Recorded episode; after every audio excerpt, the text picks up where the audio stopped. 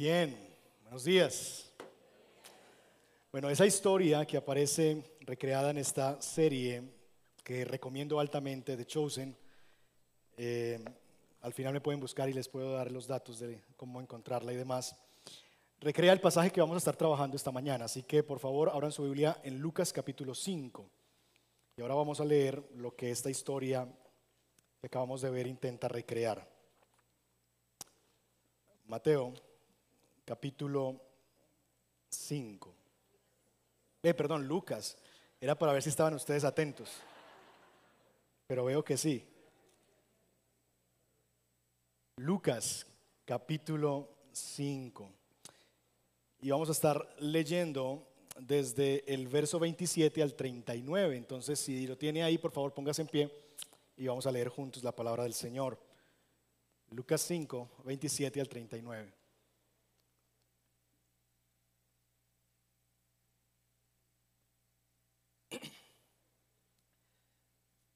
Leo, por favor de ustedes. Dice, después de esto Jesús salió y se fijó en un recaudador de impuestos llamado Leví, sentado en la oficina de los tributos, y le dijo, sígueme. Y él, dejándolo todo, se levantó y lo seguía. Leví le ofreció un gran banquete en su casa y hubo un gran grupo de gente, de recaudadores de impuestos y de otros que estaban sentados a la mesa con ellos. Y los fariseos y sus escribas se quejaban a los discípulos de Jesús diciendo, ¿por qué comen y beben ustedes con los recaudadores de impuestos y con los pecadores? Jesús les respondió, los sanos no tienen necesidad de médico, sino los que están enfermos. No he venido a llamar a justos, sino a pecadores al arrepentimiento. Ellos dijeron a Jesús, los discípulos de Juan ayunan con frecuencia y hacen oraciones. Los de los fariseos también hacen lo mismo. Pero los tuyos comen y beben. Entonces Jesús les dijo, ¿acaso pueden hacer que los acompañantes del novio ayunen mientras el novio está con ellos? Pero vendrán días cuando el novio les será quitado, entonces ayunarán en aquellos días. También les dijo una parábola. Nadie corta un pedazo de vestido nuevo y lo pone en un vestido viejo, porque entonces romperá el nuevo y el pedazo del nuevo no armonizará con el viejo. Y nadie echa vino nuevo en odres viejos, porque entonces el vino nuevo romperá los odres y se derramará y los odres se perderán, sino que el vino nuevo debe echarse en odres nuevos. Y nadie, después de beber vino añejo, desea vino nuevo porque dice, el añejo es mejor. Oremos, Señor, te damos gracias por tu palabra, te damos gracias por el privilegio que tenemos como tu iglesia, tu pueblo, de examinar con detenimiento tu palabra. Háblanos, Señor, te necesitamos desesperadamente. Nuestra vida depende de ti y de tus palabras. Nada somos sin ti. Separados de ti nada podemos hacer. Separados de tus palabras nada somos ni nada podemos alcanzar o lograr. Háblanos, por favor. Ayúdanos a meditar eh, en estos versos que hemos leído. Guíanos, Señor, y ayúdanos a apreciar el regalo glorioso que significa el llamarnos tus hijos, la gracia que has extendido al llamar gente como nosotros. Gracias, Señor, porque tú sigues llamando a hombres y mujeres como Mateo, gente que nadie más quiere, que nadie más desea estar cerca de ellos. Ayúdanos también a hacer fiesta esta mañana al escuchar cuando tú nos llamas y nos dices, sígueme. Honor y gloria a ti. Pedimos todo esto en el nombre de Jesús. Amén. Amén. Bien.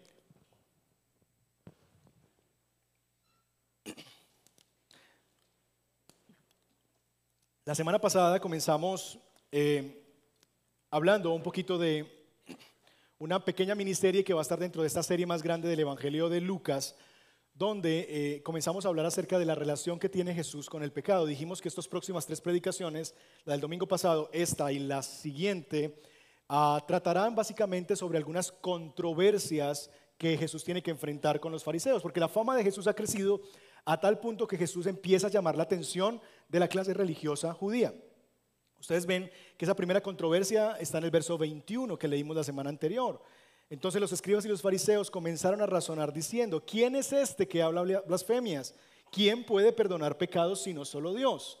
La semana pasada esa es la pregunta que levantan los escribas y los fariseos. ¿Quién es este que anda perdonando pecados? Solamente Dios puede hacerlo. Y Jesús muestra en las sanidades que él ha hecho, la sanidad del leproso, la sanidad del paralítico precisamente que Él es Dios.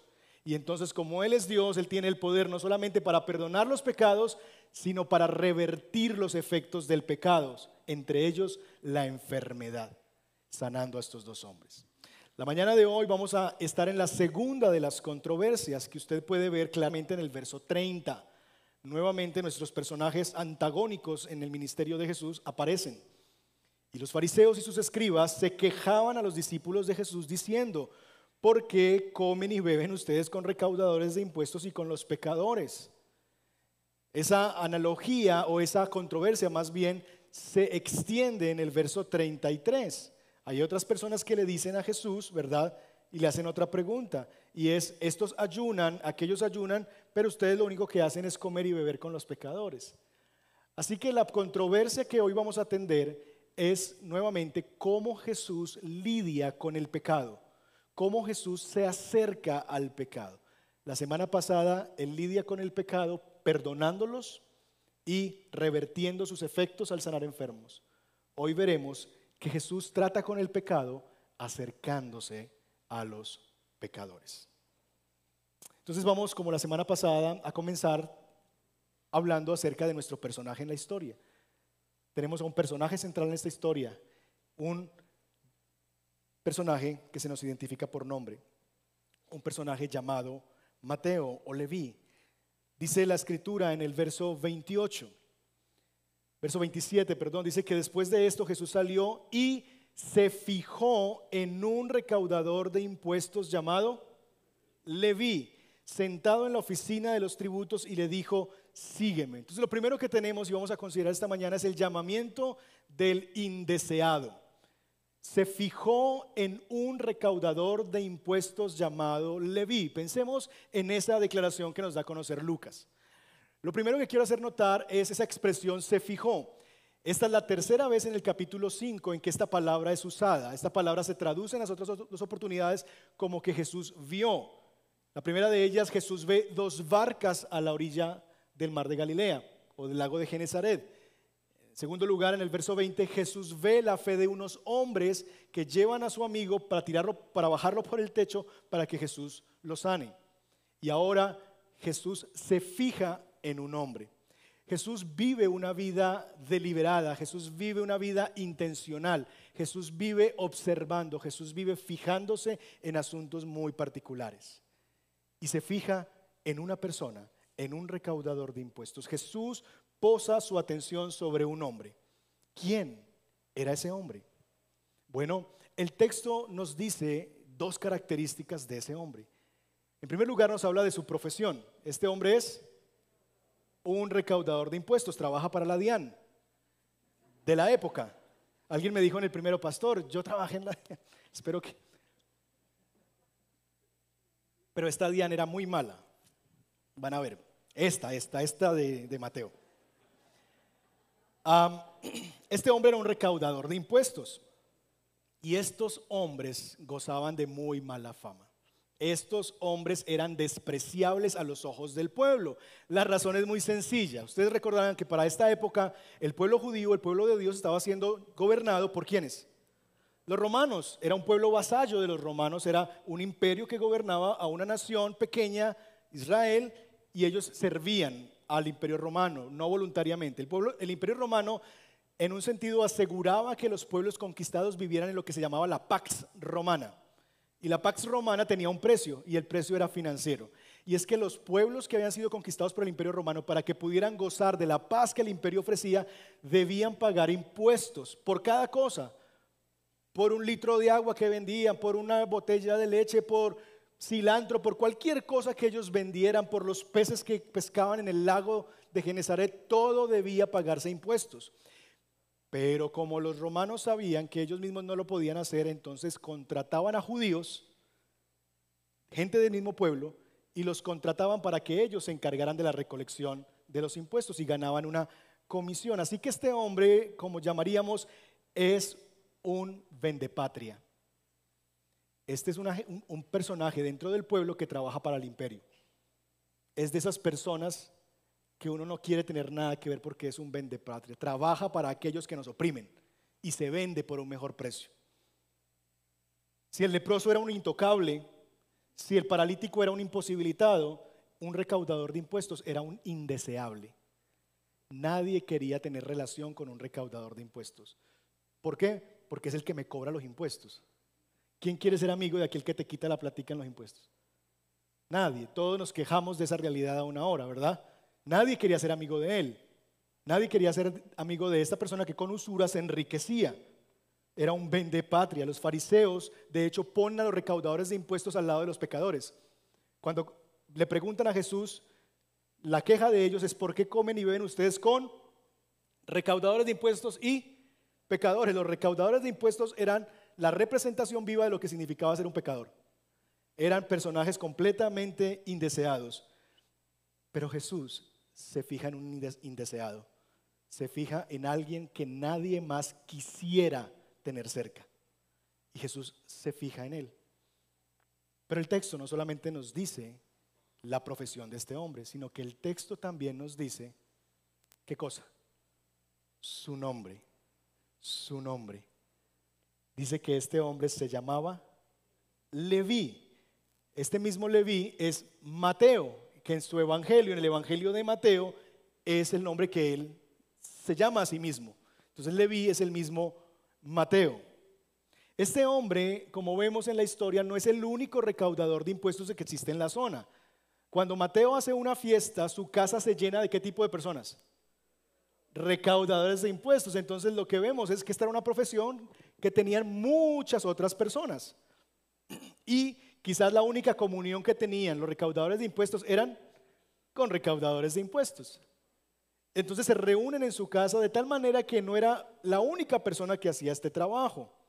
Él era uno entre tantos, pero Jesús no se fijó en los recaudadores de impuestos. Jesús se fijó en uno entre ellos y lo llamó por nombre. Leví, sígueme.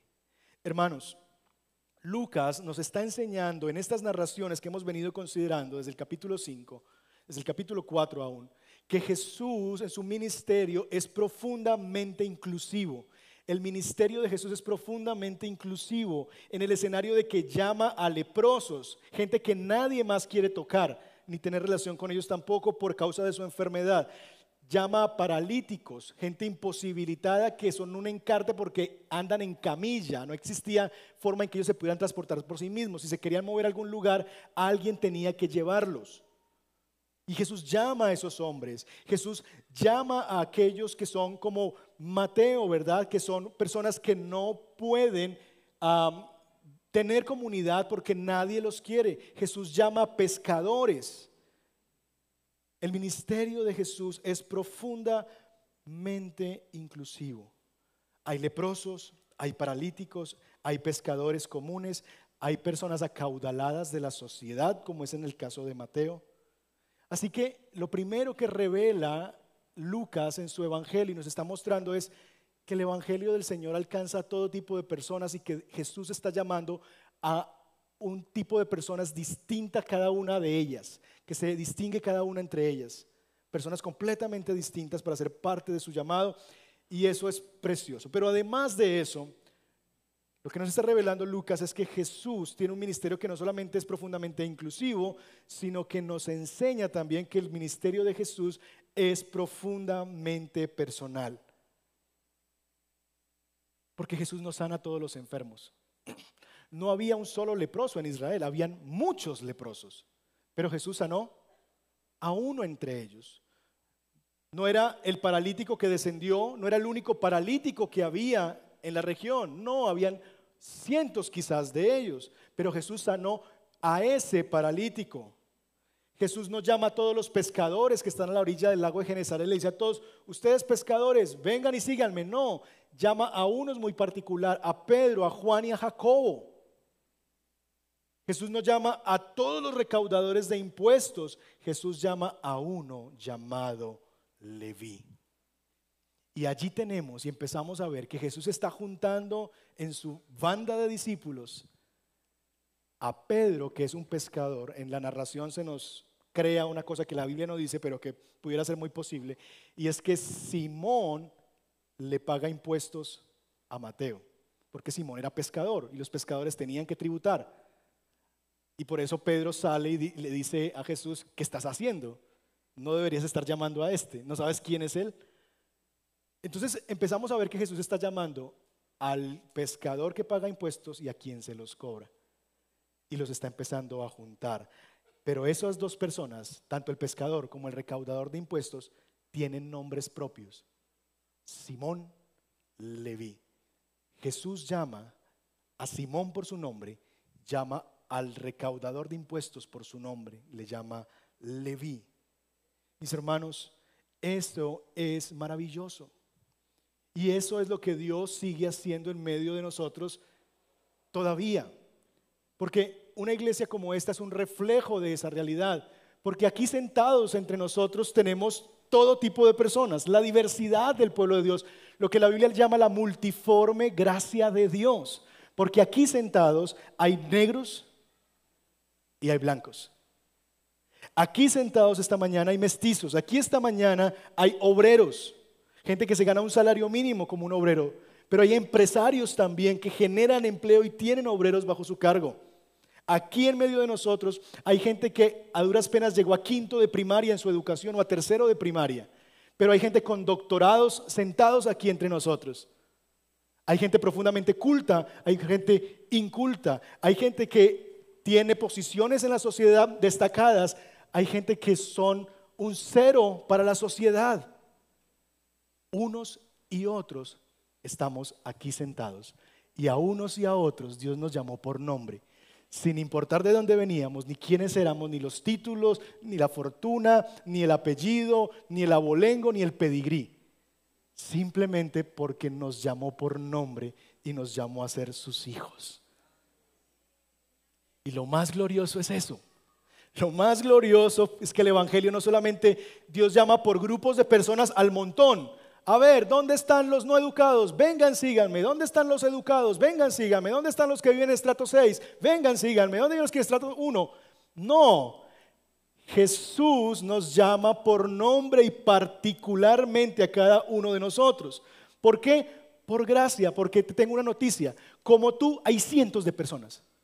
Hay cientos de Jairos, de treinta y tantos años, con dos hijos, chiquito, morenito, de una ciudad intermedia. Hay muchos pero Dios me llamó a mí. ¿Por qué? No tengo ni idea, pero me llamó a mí. Y Dios te llamó a ti, y llamó a Pedro, y llamó a María, y llamó a José, y llamó a Robinson, y a Paulina, y a Luis, y a Juan, y a Marcos, y a cada uno de los que estamos aquí sentados. Nos llamó por nombre, y eso es una maravilla. Que Dios nos vio a nosotros donde estábamos perdidos en nuestros delitos y pecados, y se fijó en nosotros, y nos llamó por nuestro nombre, y nos dijo, sígueme un llamado profundamente personal. Y por eso estamos aquí esta mañana. Ahora, Leví responde al llamado de Jesús. Jesús no le dice nada, solamente le dice una palabra, pero esa palabra es suficiente. Jesús le dice, sígueme. Sígueme. Y el verso 28 nos describe lo que hace Leví. Dejándolo todo, se levantó y lo seguía. De nuevo, para alguien como Leví, dejarlo todo es dejar mucho. No es lo mismo que a uno le digan déjelo todo y lo único que uno tiene, mira el bolsillo, son 200 pesos. O que uno no tiene familia, no tiene arraigo, no tiene hijos, no tiene padres, sus padres murieron, no tiene hijos, nunca se casó. Y que alguien me diga ven y sígueme. no tengo nada, entonces cualquier cosa es mejor que lo que estoy hoy día. Pero Mateo, Mateo tenía no solamente bienes, tenía un reconocimiento social, tenía la protección del Estado, tenía riquezas. Y Mateo, dejándolo todo, siguió a Jesús. ¿Por qué? Porque al igual que Pedro, Mateo, Leví, vio en Jesús un tesoro infinitamente valioso por el cual estuvo dispuesto a dejarlo todo sin dudar. ¿Saben por qué? Y vuelve este recordatorio, porque ser un discípulo es estimar a Jesús tan valioso como para estar dispuesto a dejarlo todo y seguirlo. Ser un discípulo es ver a Jesús tan valioso como para estar dispuesto a dejarlo todo y seguirlo. Eso es lo que significa ser un discípulo. Leví abandonaba todo lo que conocía y ahora iba detrás de Jesús, iba detrás de aquel que lo había llamado. Dejando todo, lo siguió. Esto nos lleva entonces, mis hermanos, a esta realidad. Y es que cuando Mateo, Leví, escucha el llamado de Jesús, responde inmediatamente. Pero Lucas nos dice que antes de ir tras Jesús a las provincias y a las ciudades, Leví hace una fiesta. Mire el verso 29. Leví le ofreció un gran banquete en su casa y había un grupo grande de recaudadores de impuestos y de otros que estaban sentados a la mesa con ellos. Leví quiere hacer una fiesta. Antes de emprender su camino a otros lugares, Mateo, Leví, hace una fiesta, una fiesta de gratitud, una fiesta de despedida. Ahora, no sé si ustedes han presenciado, imagínense esa escena, Mateo está dejando todo para seguir a Jesús. Uno regularmente piensa que cuando lo deja todo tiene que hacer no una fiesta, sino como un drama. ¿Han visto la gente en aeropuertos despidiéndose? Llevando a la gente al aeropuerto, se va cuatro días la muchacha y eso, ay, llora, se me va mi muchacha. ¿Cuánto tiempo se va? Cuatro días a Cartagena. Y es un drama porque es una despedida. O en un trabajo. No, el trabajo, mis compañeros, hay una luz en algún lugar. ¿Y cuánto llevabas en esa empresa? Dos años trabajando. Y hay todo un drama porque las despedidas, para nosotros dejarlo todo, es un drama. Pero Mateo no hace un drama de dejarlo todo. Mateo hace una fiesta por dejarlo todo. Él hace una fiesta porque quien deja todo por seguir a Jesús no está perdiendo nada, le está ganando todo.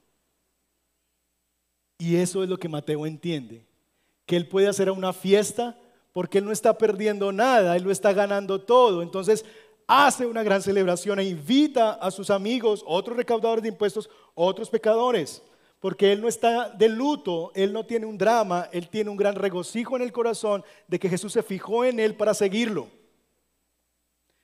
Mis hermanos, si nosotros no hacemos fiesta y regocijo, y si la vida cristiana nuestra luce más bien como un funeral y no como una fiesta, quizás no tenemos vida cristiana. Porque quien lo deja todo por seguir a Jesús no está perdiendo, está ganando. Esta semana decía en la primera celebración que estamos preparándonos para ir al Caquetá. Y esta semana pues varias gente me escribió preocupados. Pastor, Caquetá. Pastor, ¿qué tal que le den un mordisco por allá? Que lo entendió, lo entendió. Pastor, esa zona está muy difícil. Pastor, ¿usted no ha escuchado lo que está pasando? Y cuando yo escuchaba eso, claro, da algo de miedito, ¿verdad? Da algo de miedito, pero es un miedito bacano. Es un miedito de, oye, sí, es verdad que podemos perderlo todo. Nos podemos subir a esa avioneta y no volver. Esa es la realidad. Y eso puede pasar allá y puede pasar en Zurich, o en Berlín, o en Hawái. Pero enfrentamos el peligro y vamos. Y claro, da miedo, pero al mismo tiempo es, el, lo bacano del miedito es que nota. Poder experimentar así sea un poquito lo que la Biblia dice de la iglesia primitiva, que arriesgaban sus vidas con tal de llevar el mensaje del Evangelio a otros. Y sentir el regocijo de la fiesta de que otra gente, como Mateo, indeseables, gente que está por allá aislada en, la selva de este país, que no ha escuchado nunca de Jesús, podamos sumar un granito de arena para que escuchen el Evangelio y acepten a los misioneros que están haciendo obra entre ellos. Y entonces se sentía un miedito muy chévere, confiando en el Señor, pero sabiendo que aquel que nos está enviando y que nos está llevando es digno y lo vale. Vale dejarlo todo para ir tras Él. Segundo lugar, el verso 30 nos presenta la controversia que se despierta. Dice que los escribas y fariseos, cuando ven esto, esta fiesta, se quejaron con los discípulos de Jesús diciendo, ¿por qué qué? Mire su Biblia, ¿por qué?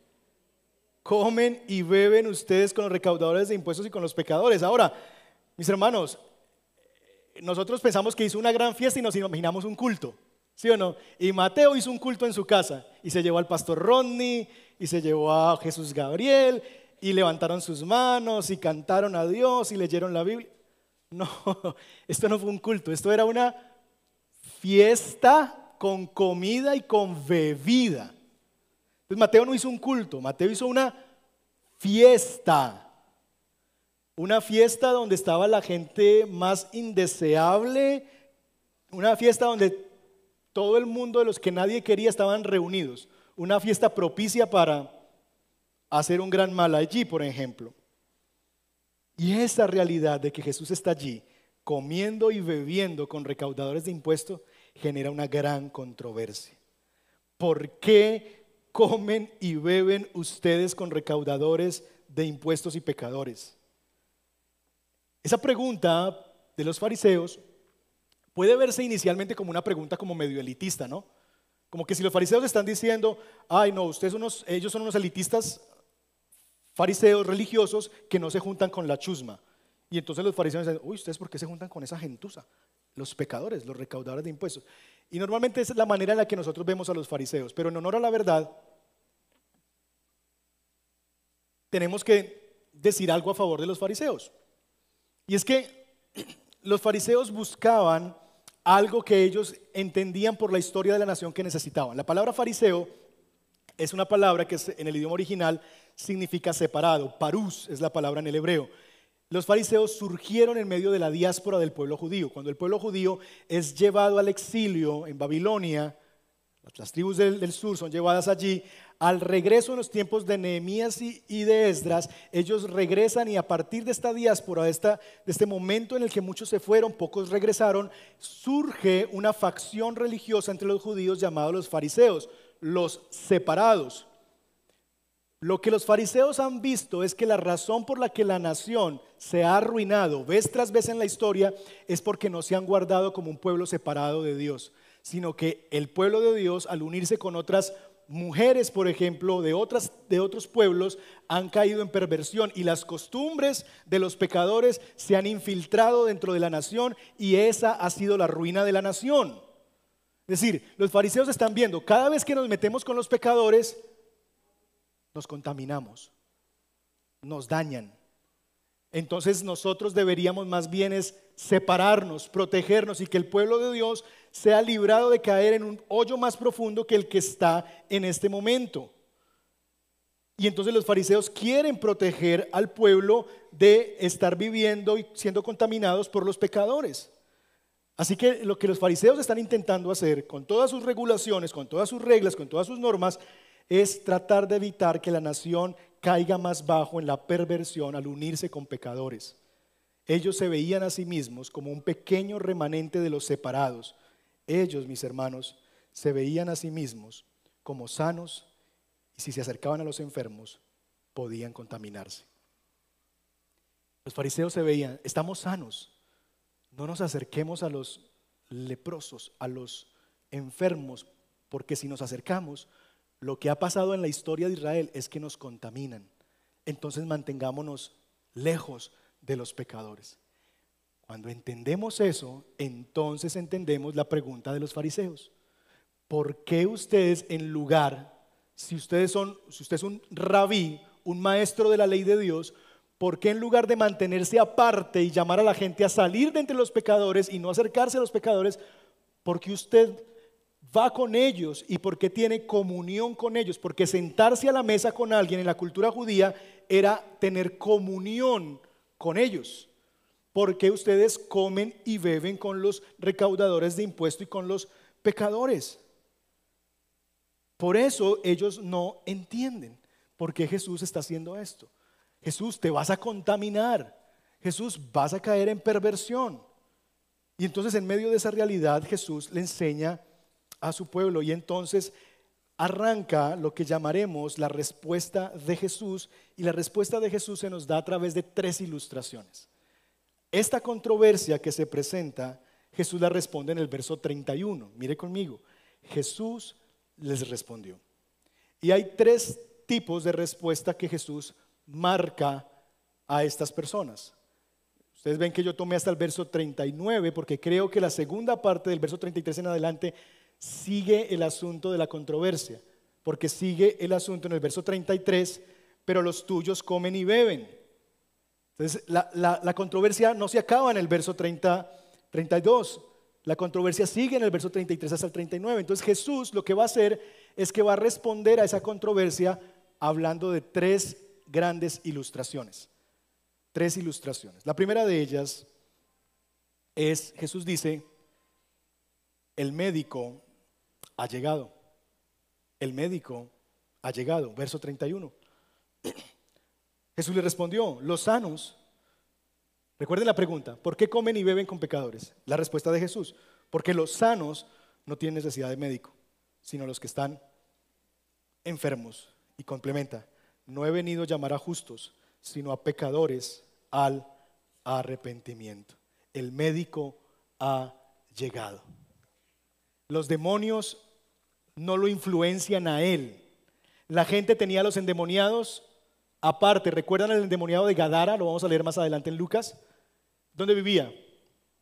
Entre los sepulcros, a las afueras de la ciudad. La gente, porque la gente tenía temor de que los demonios los influenciaran a ellos. Pero Jesús no es influenciado por los demonios. Él los influencia a ellos y los libera. La lepra no lo contamina. La gente tenía a los leprosos viviendo ¿dónde? Afuera de la ciudad y nadie se acercaba a tocarlos porque si tú tocas a un leproso te contaminas. Pero Jesús toca a los intocables porque Él puede levantar la maldición de un leproso. Los pecadores no lo van a pervertir a Él, sino que Él se acerca a ellos para declarar el perdón de pecados. Jesús está apuntando a una realidad y es, miren, yo no soy un hombre que debe mantenerse al margen de los pecadores porque se va a contaminar de ellos. No, yo soy el médico y el médico está para los enfermos, para los que se perciben necesitados. A él la enfermedad espiritual no lo contagia. Él da vida espiritual a los que reconocen que están enfermos y lo ven a él como el médico. Eso, a eso ha venido. Ustedes leyeron conmigo en Lucas capítulo 4 cuando él habla de su ministerio. Él vino a dar vista a los ciegos, a proclamar libertad a los oprimidos. Él ha venido a eso y está haciendo su ministerio, que es acercarse a los que nadie más se acerca para promover vida sobre ellos. Jesús agrega, yo no he venido a llamar a justos, sino a pecadores al arrepentimiento. Y esto explica que lo que Leví está haciendo cuando se para de su sillita de cobrar impuestos, porque el texto nos describe el movimiento, y él, verso 28, dejándolo todo, se levantó y lo seguía. Lo que nos está describiendo esta realidad del verso 32, no he venido a llamar a justos, sino a pecadores al arrepentimiento, es que cuando Jesús llamaba a un hombre a seguirlo, lo estaba llamando implícitamente a dejar su vieja vida y a comenzar una nueva vida. Lo estaba llamando a lo que llamamos en el lenguaje teológico a arrepentirse.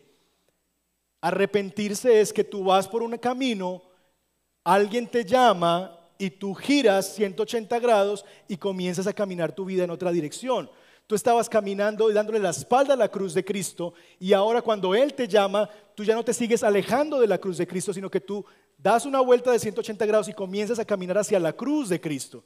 Eso es el arrepentimiento. Cuando Jesús llama a una persona, lo llama al arrepentimiento, lo llama a comenzar una nueva vida, lo llama a vivir una nueva vida distinta porque la realidad de esa persona que estaba allí sentada es que estaba muerto en delitos y pecados y ahora por el llamamiento de Dios puede venir a la vida y tener una nueva vida. De tal manera que Jesús no solamente está llamando a los hombres a seguirlo, sino que está llamando a los hombres a arrepentirse, a vivir en una nueva vida. Amigos que nos visitan esta mañana, Jesús te está llamando a ti para que te arrepientas de tus pecados y vengas tras él.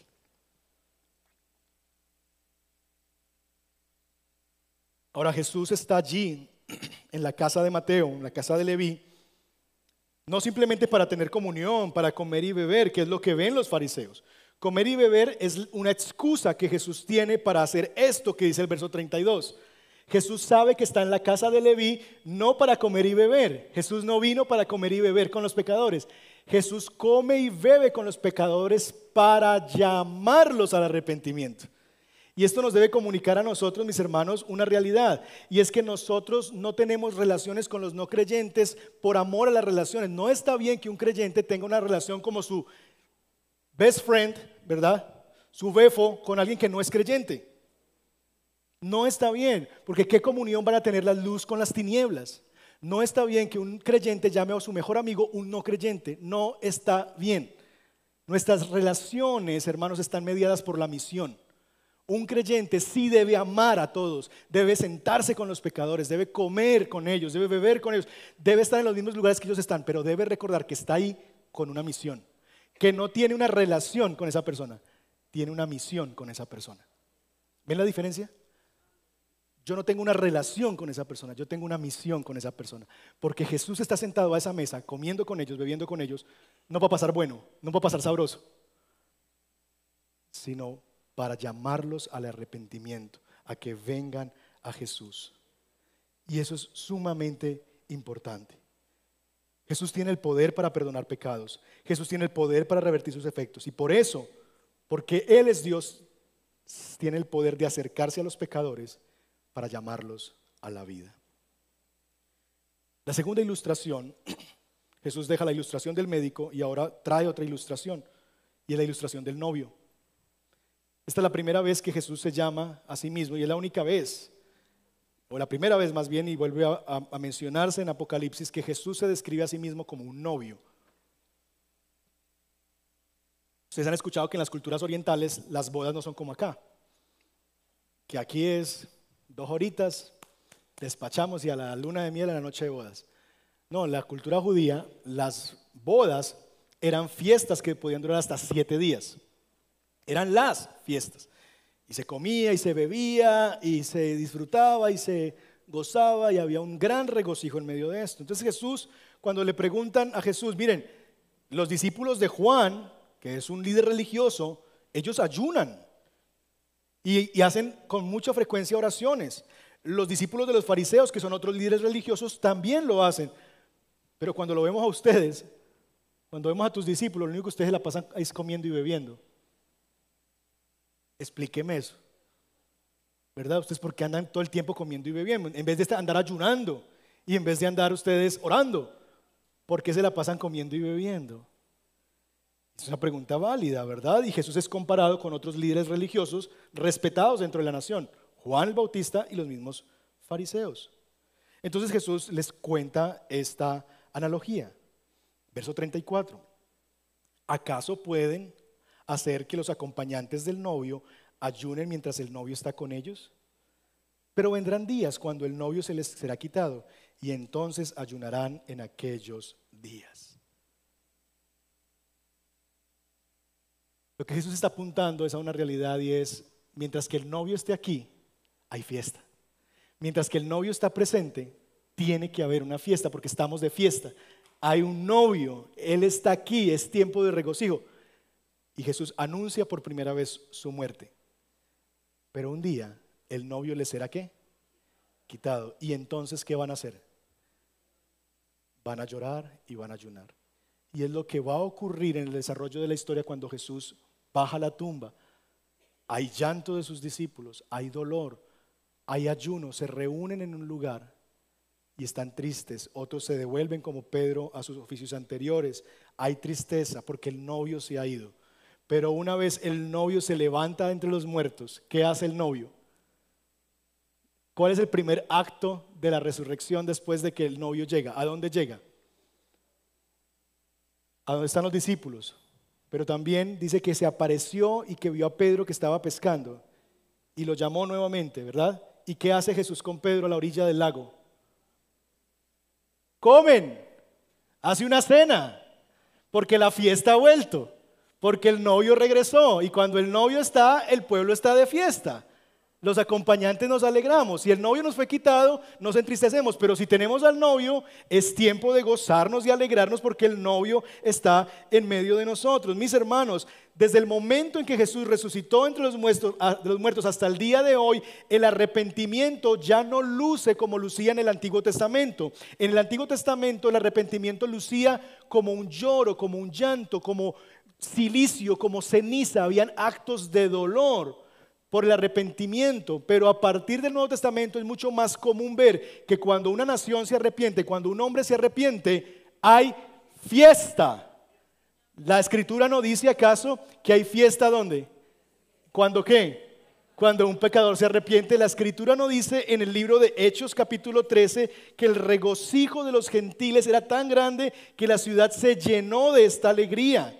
¿Por qué? Porque muchos creyeron, de esos que creyeron que estaban ordenados a la vida eterna. Y nos dice Hechos 13:52, y los discípulos estaban continuamente llenos de gozo y del Espíritu Santo. Ahora en el Nuevo Testamento, un símbolo, una representación, cuando alguien se arrepiente es que hay fiesta. ¿Y saben qué? Hoy estamos de fiesta. Porque hoy vamos a ser testigos de tres personas que van a manifestar públicamente que han nacido de nuevo, que han pasado de muerte a vida. Y hoy estamos en una fiesta. Y vamos a poder comer y beber en la cafetería. Pero vamos a poder y comer y beber. Y vamos a celebrar que gente entre nosotros está pasando de muerte a vida. Y nos vamos a alegrar con ellos. Porque alégrense con los que se alegran. Y vamos a regocijarnos porque una marca del arrepentimiento en el Nuevo Testamento y en este tiempo en la iglesia hasta que Cristo el novio nuevamente nos lleve con él es el gozo por el arrepentimiento, porque entienden esas personas que han pasado de muerte a vida. Y cuando uno entiende eso, lo que caracteriza la vida es una fiesta constante. Finalmente, hay una tercera analogía que el texto nos presenta, una tercera ilustración que usa Jesús. Y él les dice, les voy a contar una parábola. Y esta es la primera de las parábolas cortas Lucas nos va a contar muchas parábolas acerca de Jesús, nos va a contar más bien muchas parábolas que enseñó Jesús. Verso 36. También les dijo una parábola, nadie corta un pedazo de vestido nuevo y lo pone en un vestido viejo porque entonces romperá el nuevo y el pedazo nuevo no armonizará con el viejo. Y, y suma otra. Y nadie, que es la misma idea, nadie echa vino nuevo en odres viejos, porque entonces el vino nuevo romperá los odres y se derramará y los odres se perderán, sino que el vino nuevo de echarse en odres nuevos. Dos analogías. La primera de ellas es con el vestido. Lucas está diciendo, nadie se va a, no sé, Arturo Calle, ¿verdad? Se compra una camisa igualita a una que ya tiene hace 10 años para recortarle un pedacito porque es que ya se le, dañó la que tenía. ¿Se imaginan haciendo uno eso? No, es que, ¿qué estás comprando una camisa para qué? Para arreglar una que tengo hace como 10 años, pues me gusta tanto. Es tonto, ¿sí o no? No se puede poner un remiendo de algo nuevo en lo viejo. Eso se pierde lo nuevo y lo viejo no, no luce bonito. Se ve la diferencia. Lo mismo pasa con el vino, los odres. Entonces, los vinos nuevos se tienen que echar en odres nuevos. ¿Por qué? Porque si un vino nuevo se echa sobre un odre, un odre viejo, lo que ha pasado, y me explicaban ahorita en el intermedio del servicio, yo no sé mucho de vinos, pero me explicaban que lo que ocurre es que el vino tiene unos azúcares que cuando se ponen esos odres que son hechos de eh, cosas de, ovejas y demás en cuero, lo que ocurre es que cuando esos azúcares empiezan a mezclarse químicamente, lo que ocurre es que hay una fermentación. Y cuando hay la fermentación, pues el cuero en el que están contenidos se va estirando. Entonces, un odre viejo ya está estirado. Si tú le pones vino nuevo a un odre viejo, pues lo va a seguir estirando hasta que lo rompa y se daña. Se daña el vino nuevo y se daña el odre viejo. Lo que Jesús está diciendo aquí, mis hermanos, es que Él es tanto el vestido nuevo como el vino viejo y que los fariseos son el vestido viejo y el odre viejo. De tal manera que lo que Jesús está comunicando aquí es que por eso Él no cuadra, por eso Él no pega con los fariseos, porque Él tiene un nuevo vestido y eso como que no armoniza con el viejo vestido. Que Él tiene un vino nuevo y que si se lo echa a los odres viejos, pues se rompen. Y es literalmente lo que está pasando en el ministerio de Jesús. Cuando Jesús empieza a dar su vino a los fariseos, ellos se rompen. Se les rompe la cabeza. ¿Por qué haces esto? ¿Por qué haces esto? ¿Por qué haces esto? Se les estira su mente y hay un punto en el que ya no estiran más y se rompen. Eso es exactamente lo que está pasando aquí. Ellos, Jesús no puede agradar a los fariseos porque él es vestido nuevo y vino nuevo. ¿Cómo lo vemos en nuestros pasajes? Bueno, mientras que los odres viejos no tocan a los leprosos, el odre viejo va a decir, si ves un leproso, no lo toques. El odre viejo va a decir, si ves a un paralítico, él está imposibilitado, así que déjalo ahí, no te metas con él porque algo tuvo que haber hecho. Ellos pecaron, ellos o sus padres pecaron, alguien pecó para que él esté así. El odre viejo ve a un recaudador de impuestos y dice, no, ese es un indeseable, ese es un pecador y con los pecadores lejitos. Pero el vino nuevo ve a un leproso y ¿qué hace? Lo toca. Ve a un paralítico, un inhabilitado y lo habilita. Ve a un indeseable y desea ir a su casa a comer y a beber con él. Una nueva manera de ver la vida, una nueva manera de lidiar con el pecado no desde el miedo a contaminarme, sino desde el poder que Él tiene para perdonar pecados y para revertir sus efectos. No teme acercarse al pecador porque Él es la luz y la luz va a disipar, va a correr las tinieblas. Y Él vino a este mundo a sanar y a salvar a los que estaban perdidos. Y a eso es que Él ha venido. Mis hermanos, Jesús tiene la autoridad para perdonar pecados, para revertir los efectos del pecado. Él a eso ha venido. Y el verso 32 resume su misión. No he venido a llamar a justos, sino a pecadores al arrepentimiento. Él ha venido a llamar a pecadores al arrepentimiento. Y Él los llama, se acerca a ellos, los toca, los llama por nombre, cena en sus casas. Jesús hace todo eso porque la gloria del Evangelio es que aunque nosotros somos los que estamos perdidos, es Él el que vino a buscarnos. Y eso es lo que revela su ministerio. Vamos a leer rápidamente Ezequiel capítulo 34 y con este texto terminamos, para que ustedes vean cuál es el contraste entre el ministerio de los fariseos, cuál es el estado del pueblo y lo que Dios promete cientos de años atrás que va a hacer con su pueblo por la inoperancia de los líderes de la nación. Ezequiel 34, vamos a leer rápidamente los primeros 16 versos. Sígame ahí en su lectura. Ezequiel 34. Entonces vino a mí palabra del Señor, hijo de hombre, profetiza contra los pastores de Israel, profetiza y di a los pastores. Así dice el Señor Dios, hay de los pastores de Israel que se apacientan a sí mismos. ¿No deben apacentar el rebaño de Dios? Comen la grasa, se han vestido con la lana, degüellan a la oveja engordada, pero no apacientan el rebaño. Ustedes no han fortalecido a las débiles, no han curado a la enferma, no han vendado a la herida, no han hecho volver a la descarriada. Ven aquí, ven leproso, ven al paralítico, ven a Mateo, sino que las han dominado con dureza y severidad. Las ovejas se han dispersado por falta de pastor y se han convertido en alimento para toda fiera del campo. Se han dispersado. Mis ovejas andaban errantes por todos los montes y por toda colina alta. Mis ovejas han sido dispersadas por toda la superficie de la tierra sin haber quien las busque ni pregunte por ellas. Por tanto, pastores, oigan la palabra del Señor. Vivo yo, declara el Señor Dios, ya que mi rebaño se ha convertido en presa y que incluso mi rebaño se ha convertido en alimento para todas las fieras del campo por falta de pastor, y que mis pastores no han buscado mis ovejas, sino que los pastores se han apacentado a sí mismos y no han apacentado mi rebaño. Por tanto, pastores, oigan la palabra del Señor. Así dice el Señor Dios, yo estoy en contra de los pastores y demandaré mi rebaño de su mano y haré que dejen de apacentar el rebaño. Así los pastores ya no se apacentarán más a sí mismos, sino que yo libraré mis ovejas de su boca y no serán más alimento para ellos. Verso 11, porque así dice el Señor Dios, yo mismo buscaré mis ovejas y velaré por ellas. Como un pastor vela por su rebaño el día en que está en medio de ovejas dispersas, así yo velaré por mis ovejas y las libraré de todos los lugares por donde fueron dispersadas en día nublado y sombrío. Las sacaré de los pueblos y las juntaré de las tierras, las traeré a su propia tierra y las apacentaré en los montes de Israel por las barrancas y por todos los lugares habitados del país. Las apacentaré en buenos pastos y en los altos montes de Israel estará su apacentadero. Allí reposarán en apacentadero bueno y apacentarán en ricos pastos sobre los montes de Israel. Yo apacentaré mis ovejas y las llevaré a reposar, declara el Señor Dios. Verso 16. Buscaré la perdida, haré volver a la descarriada, vendaré la herida, fortaleceré a la enferma, pero destruiré la engordada y la fuerte. Eso es exactamente lo que está ocurriendo en el ministerio de Jesús. Él está yendo por sus ovejas descarriadas, Él las está buscando a cada una de ellas por nombre y cuando la ve, la llama.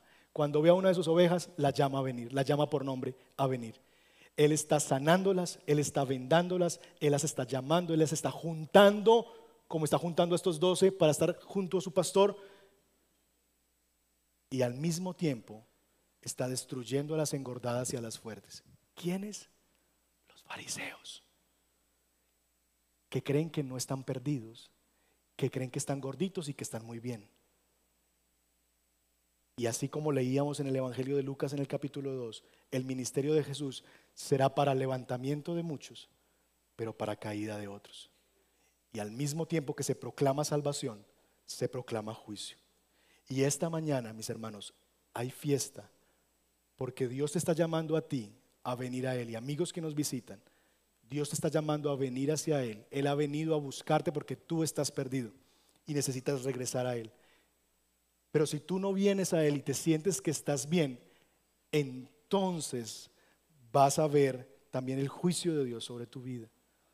Porque solamente es para aquellos que se reconocen necesitados de la gracia de Dios, aquellos que se saben enfermos. Conclusión.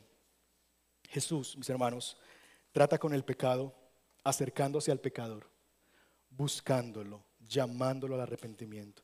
Las tinieblas no ahogan su luz, su luz disipa las tinieblas. Él ha venido a llamar a pecadores al arrepentimiento y los llama acercándose a ellos, acercándose a ellos. Implicaciones. Primero, Jesús se fija hoy en ti y te llama y te dice, sígueme. Mi pregunta para ti, cuando escuchas esas palabras de Jesús, tú harás como Pedro, tú harás como Mateo, inmediatamente vendrás tras Jesús o tú dirás, ah, qué bonito, pero déjeme pensarlo más. Jesús te llama y te dice, sígueme, ¿lo seguirás? Seguirlo significa que tú renuncias a tu antigua manera de vivir, que tú reconoces que estás perdido, que tú reconoces que necesitas ser salvado y pones tu confianza en Jesús y por eso vas tras Él donde quiera que Él te lleve. Y eso se llama arrepentimiento. Eso se llama ven al médico. Pero saben, hay varios tipos de enfermos esta mañana entre nosotros. Quizás esta mañana hay personas que están enfermas, pero no saben que están enfermas. ¿Conocen ese tipo de personas? Que están muy enfermas, pero no saben que están enfermas. ¿Te ha pasado? No, yo estoy bien, y que un momento a otro un examen, estoy mal, no sabía. Bueno, quizás en este auditorio hay personas que están enfermas, pero no lo saben. Que se sienten que están muy bien con Dios. ¿Usted qué me está hablando? Dios y yo somos parceros. Él y yo tenemos una conexión extraordinaria. Usted no sabe qué está hablando. Yo estoy bien. No, tú no estás bien. Si tú no te has arrepentido de tus pecados y no has puesto a Jesús como el Señor de tu vida, lo que la Biblia dice que tú eres es que eres enemigo de Dios. No lo digo yo, no lo dice este pastor que está aquí delante, lo dice la Biblia. Si tú crees que tú eres hijo de Dios porque tú hiciste alguna confesión por ahí, porque te bautizaron cuando eras un bebé, no, tú eres creación de Dios, sí, pero no eres hijo de Dios, porque la Biblia dice en Juan 1 que es a los que lo recibieron, a los que creen en su nombre, que les dio el derecho de ser hijos de Dios. Si tú no has creído en su nombre, si tú no has puesto tu confianza en él, si tú no te has arrepentido de tus pecados, si tú no has hecho de Jesús el Señor de tu vida, tú estás enfermo todavía y no has sido sanado y necesitas un médico. Pero quizás hay personas que saben que están enfermas, pero se automedican. ¿Conocen ese tipo de personas? Uy, la garganta, amoxicilina. Gente que le encanta automedicarse. Bueno, hay gente también espiritualmente que se automedica. Saben que tienen un problema espiritual profundo, que están lejos de Dios, pero se automedican con buenas obras. Uy, yo me siento como mal. Hoy voy a ir a la iglesia, como a calmar la conciencia. Esta semana pequé, esta semana hice tal cosa.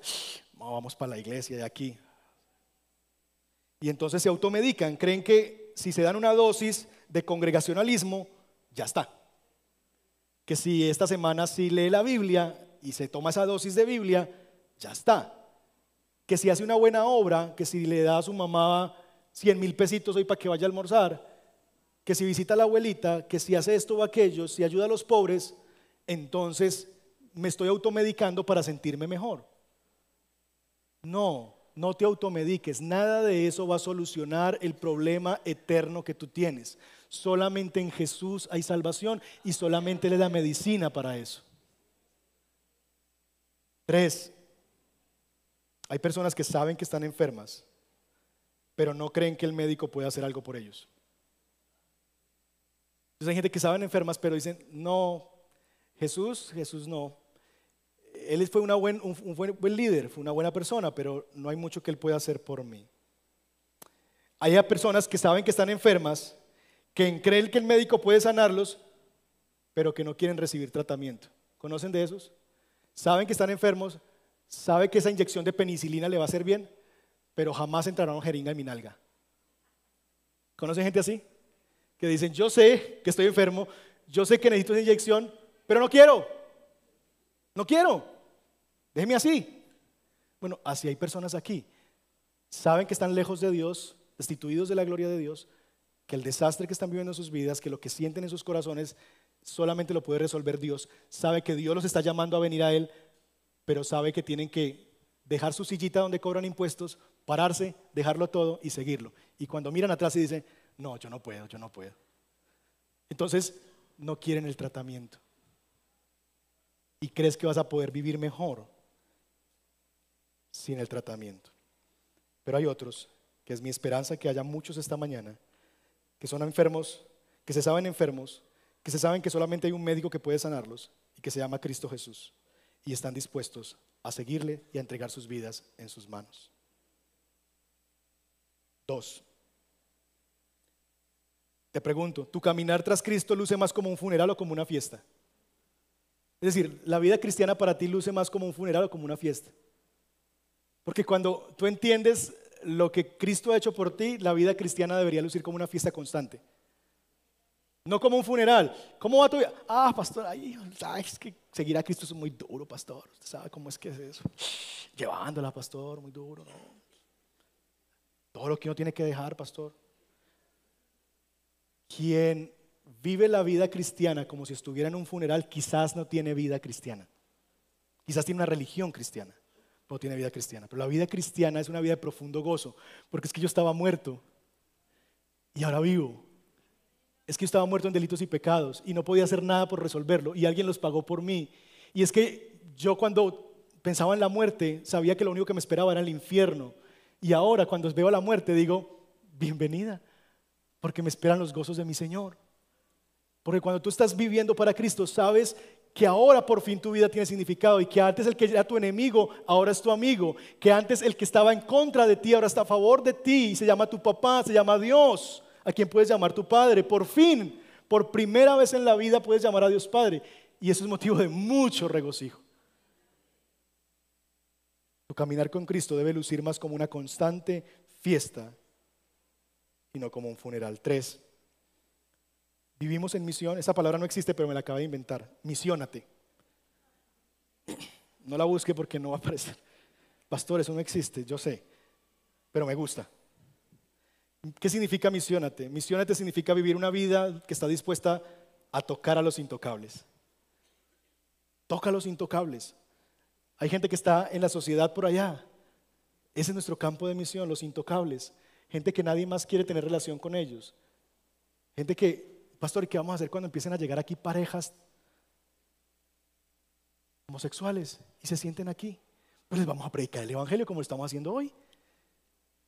Y les vamos a animar a venir a Cristo, porque ese pecado es igual que cualquier otro pecado del cual necesitas arrepentirte. Y necesitan a Cristo, al mismo Cristo que yo necesité, lo necesitan ellos.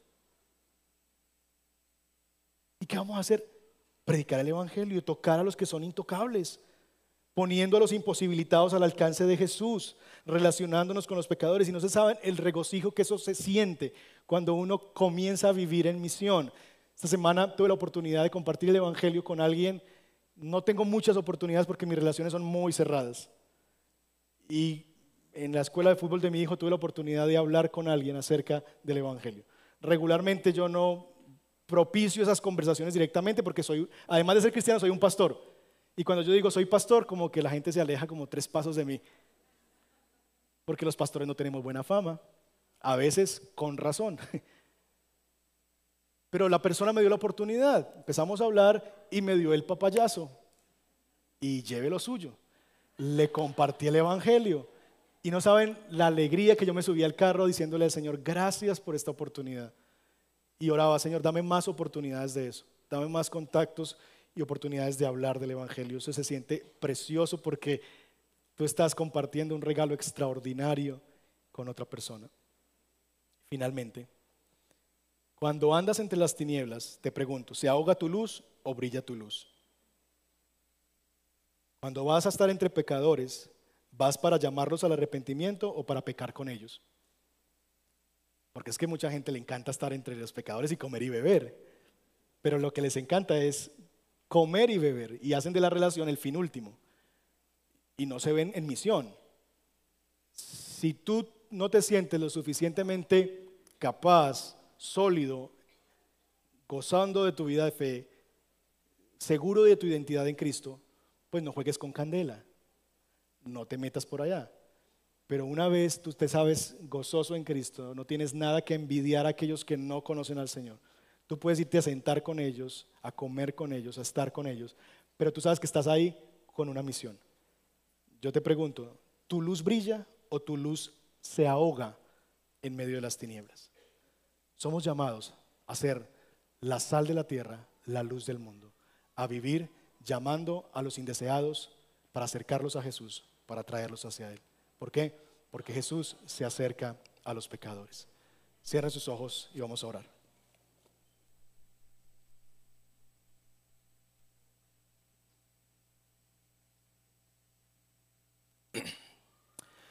Señor, qué gozo tan extraordinario podemos sabernos nosotros los que podemos llamarnos tus hijos. Oh Señor, perdónanos cuando nuestra vida no luce como una fiesta constante. Porque quizás todavía no entendemos lo que nos sucedió. Todavía no hemos caído en la cuenta de lo que pasó. Cuando el hijo pródigo llega a la casa, tú le haces una fiesta. Cuando un pecador se arrepiente, tú le haces una fiesta. Cuando los gentiles vienen a la fiesta, los discípulos hacen una fiesta. Señor, si entendiéramos lo que significa haber sido salvados, lo que significa lo que el Evangelio ha hecho en nosotros y por nosotros, viviríamos constantemente en gozo. Perdónanos, Señor, cuando no vivimos así y vivimos más lamentando lo que hemos dejado, como si eso fuera mucho más valioso que lo que hemos ganado. Y ayúdanos a verte a ti cada día más como el tesoro más precioso, más glorioso. Señor, ayúdanos, llama al arrepentimiento a personas aquí que están enfermas y necesitan volverse hacia ti. Llámalos a la fe en Jesucristo y ayúdanos como veremos esta mañana a acompañarlos a tal punto que ellos también algún día como hoy, un día como hoy, también bajen a las aguas del bautismo, manifestando su arrepentimiento y su fe en Jesucristo. Señor, hoy tenemos fiesta en la casa. Hoy hay fiesta. Porque tres de los nuestros que se han arrepentido de sus pecados y que han llegado a novedad de vida, hoy quieren comunicarnos a nosotros, al mundo, a la creación visible e invisible, que tienen una nueva vida y que han decidido seguir a Cristo. Ayúdanos y enséñanos a regocijarnos con ellos y a celebrar con ellos porque hay fiesta en esta casa. Nos gozamos y nos alegramos con ellos. Pedimos, Señor, que tú te sigas acercando a los pecadores, que nos sigas ayudando a nosotros a acercarnos misionalmente a ellos, para amarlos y servirles de tu parte y llamarlos a venir al gran médico que quiere sanarlos. Te alabamos, te bendecimos y te adoramos. En Cristo Jesús. Amén.